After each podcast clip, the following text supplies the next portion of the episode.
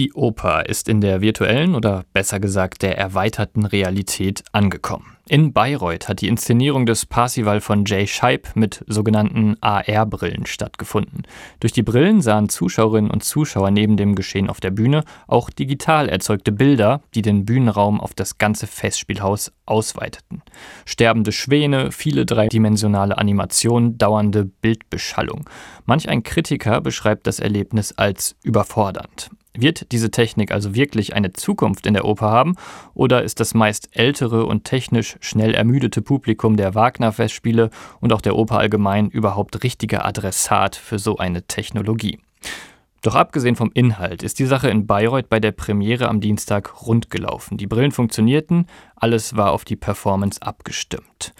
Dafür ist Vincent Kaufmann verantwortlich gewesen. Der Theatertechniker und Digitalcoach hatte und hat die Gesamtleitung des Augmented Reality Projekts in Bayreuth. Und nun bin ich mit ihm im SWR2 Musikgespräch verbunden. Hallo Herr Kaufmann, schön, dass das klappt. Hallo, guten Morgen. Also ich kann gratulieren, oder? Von technischer Seite ist bei der Premiere gestern beim Parsival alles glatt gelaufen, die Brillen haben funktioniert und das gezeigt, was sie sollten, oder? Es lief besser als bei der Generalprobe. Das wollen wir natürlich genauso haben und äh, wir sind tatsächlich sehr begeistert. Die lange Arbeit, die monatelange Arbeit hat sich ausgezahlt. Ich habe gelesen, Sie wurden sogar schon Jahre im Voraus engagiert, um das Projekt zu verwirklichen. Stimmt das? Genau, im äh, Herbst 2022 kam ich dazu. Dann war aber auch schon hier die, ich sag mal wirklich die Umsetzungsphase, als es dann wirklich konkret darum ging, die AR-Brillen zu bestellen und natürlich dann ein Konzept zu erstellen, was dann sehr fein dieses gesamte ja organisatorische, technische Prozedere beinhaltet. Wie groß war Ihr Team, das da mit Ihnen zusammengearbeitet hat? Also zu Beginn waren wir tatsächlich nur zu zweit hier und haben die gesamte ja, Konzeption gemacht. Äh, dann ab März wurde aufgestockt auf weitere vier Personen und dann wirklich jetzt erst so in dem Monat davor, also wenn auch hier oben die Festspielzeit beginnt auf dem Grünhügel, mhm. dann waren wir dann insgesamt zehn Personen. Und heute mussten Sie dann morgens alles wieder ausbauen sozusagen? Genau, wir haben hier natürlich äh, organisatorisch einige, ich sag mal, Hürden, die wir nehmen müssen. Natürlich wird nicht nur der Parsival hier gespielt, sondern auch noch der Ring und die anderen Wagner-Opern. Und die Brillen dürfen natürlich nicht im Zuschauerraum bleiben. Das bedeutet, die gesamte Technik wird immer früh morgens ab 6 Uhr früh eingebaut und dann am nächsten Vorstellungstag direkt wieder ausgebaut, weil es muss natürlich alles überprüft werden. Wir haben mhm. natürlich auch einige Brillen, wo uns dann auffällt, es gibt einige Schwierigkeiten, die werden dann natürlich direkt in die Werkstatt gegeben und repariert. Also danach sind dann immer zwei Tage lang nur Reinigung und Prüfung der AR-Brillen immer vorgesehen. Haben Sie eigentlich auch persönlich mit Jay Scheib zusammengearbeitet oder mit ihm gesprochen? Ich hatte Kontakt mit Jay Scheib, also wir haben gerade zum Jahreswechsel, als er dann die konkrete Umsetzung begann, hatten wir viel Kontakt mit dem Team, auch mit dem Josh Higgison.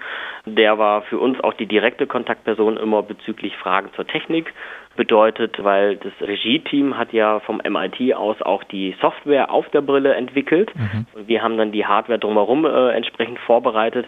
Das bedeutet, dort hatten wir immer mal wieder Austausch oder auch sogenannte Jour-Fixe, wo wir dann gemeinsam eben den aktuellen Stand immer besprochen haben.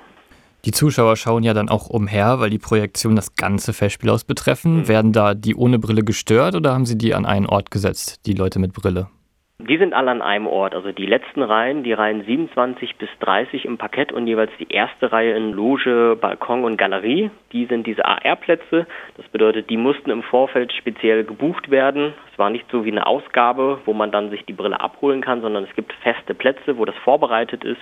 Da wir natürlich auch mit den WLAN und mit der Stromversorgung der Brille auch einfach nicht mobil und flexibel sein können, und diese Plätze waren eben bewusst erstmal im Hintergrund gewählt, damit dann der gesamte Saal, der ja dann im Vordergrund ist, mhm. auch mit den AR-Inhalten gefüllt werden kann, wie eben zum Beispiel der beschriebene Schwan, der dann eben im Zuschauerraum vor der Bühne herumfliegt. Das ist natürlich dann aus der Reihe 1 eher schwierig umzusetzen, deswegen diese Entscheidung, die Personen dann alle nach hinten zu setzen und natürlich auch damit die hinteren Plätze auch wieder ein bisschen attraktiver zu machen. Bleiben wir beim Schwan. Viele Kritiken, die jetzt so gerade reinkommen, sprechen von netter Spielerei. So richtig Mehrwert zur Inszenierung sehen sie nicht und sind manchmal auch überfordert. Ähm, können Sie das nachvollziehen oder können Sie auch beschreiben, was Zuschauerinnen und Zuschauer, so die Normalos in Bayreuth, gesagt haben? Also wir hatten ja auch viele Probentage im Vorfeld. Also neben der Generalprobe haben wir auch richtige einzelne technische AR-Proben gemacht, um da natürlich das Feedback einzuholen, sowohl technisch als auch natürlich dann inhaltlich. Zu den inhaltlichen Sachen kann ich eher weniger sagen, aber ich habe es auch dann in der Orchesterhauptprobe einmal durch die Brille sehen können und es gibt Momente, wo wirklich sehr, sehr viel geschieht und passiert. Das ist im ersten Moment sehr befremdlich. Das kann ich nachvollziehen dass es dann auf einmal auch die Bühne verdeckt oder überstrahlt. Aber es gibt genauso auch Momente, die wirklich sehr, sehr ruhig sind in der Brille und dann der Fokus wieder auf die Bühne gelangt. Hier kann man ja auch so sagen, ja, Werkstatt Bayreuth in dem Sinne, das ist die erste Produktion in diesem Bereich, die es ja weltweit so gibt und auch da müssen natürlich die Erfahrungen gesammelt werden und wie bei einem Bühnenbild oder bei einer Inszenierung, den einen gefällt, den anderen sagt es eher nicht zu, ist es ähnlich auch mit dem AR-Inhalt. Es ist ja auch die Inszenierung oder das Schaffen des äh, Regisseurs.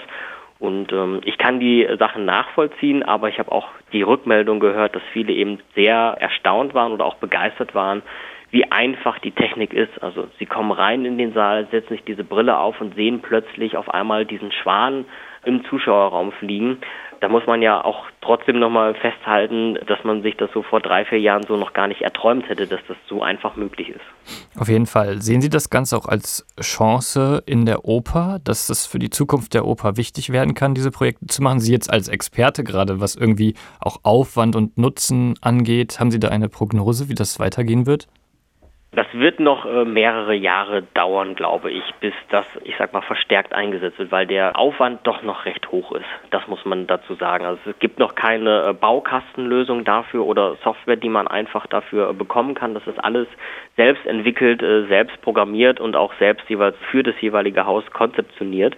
Und damit hat man natürlich dann die Schwierigkeit, dass es natürlich vor allen Dingen erstmal eine, ich sag mal, höhere Kosten im Aufwand zur Produktion mit sich trägt.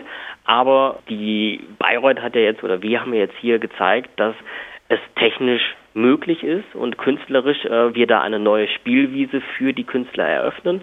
Bedeutet, es können jetzt jedes andere, ich sag mal, Regie-Team, was äh, entsprechend AR-fähig oder irgendwie Ideen, Gedanken zum Programmieren von AR-Inhalten hat, könnte jetzt hier zum Haus kommen und äh, eine solche Inszenierung theoretisch machen, weil die Hardware ist eingebaut, die steht bereit, die steht zur Verfügung und dementsprechend wäre es möglich, das entsprechend ja, nachzuahmen.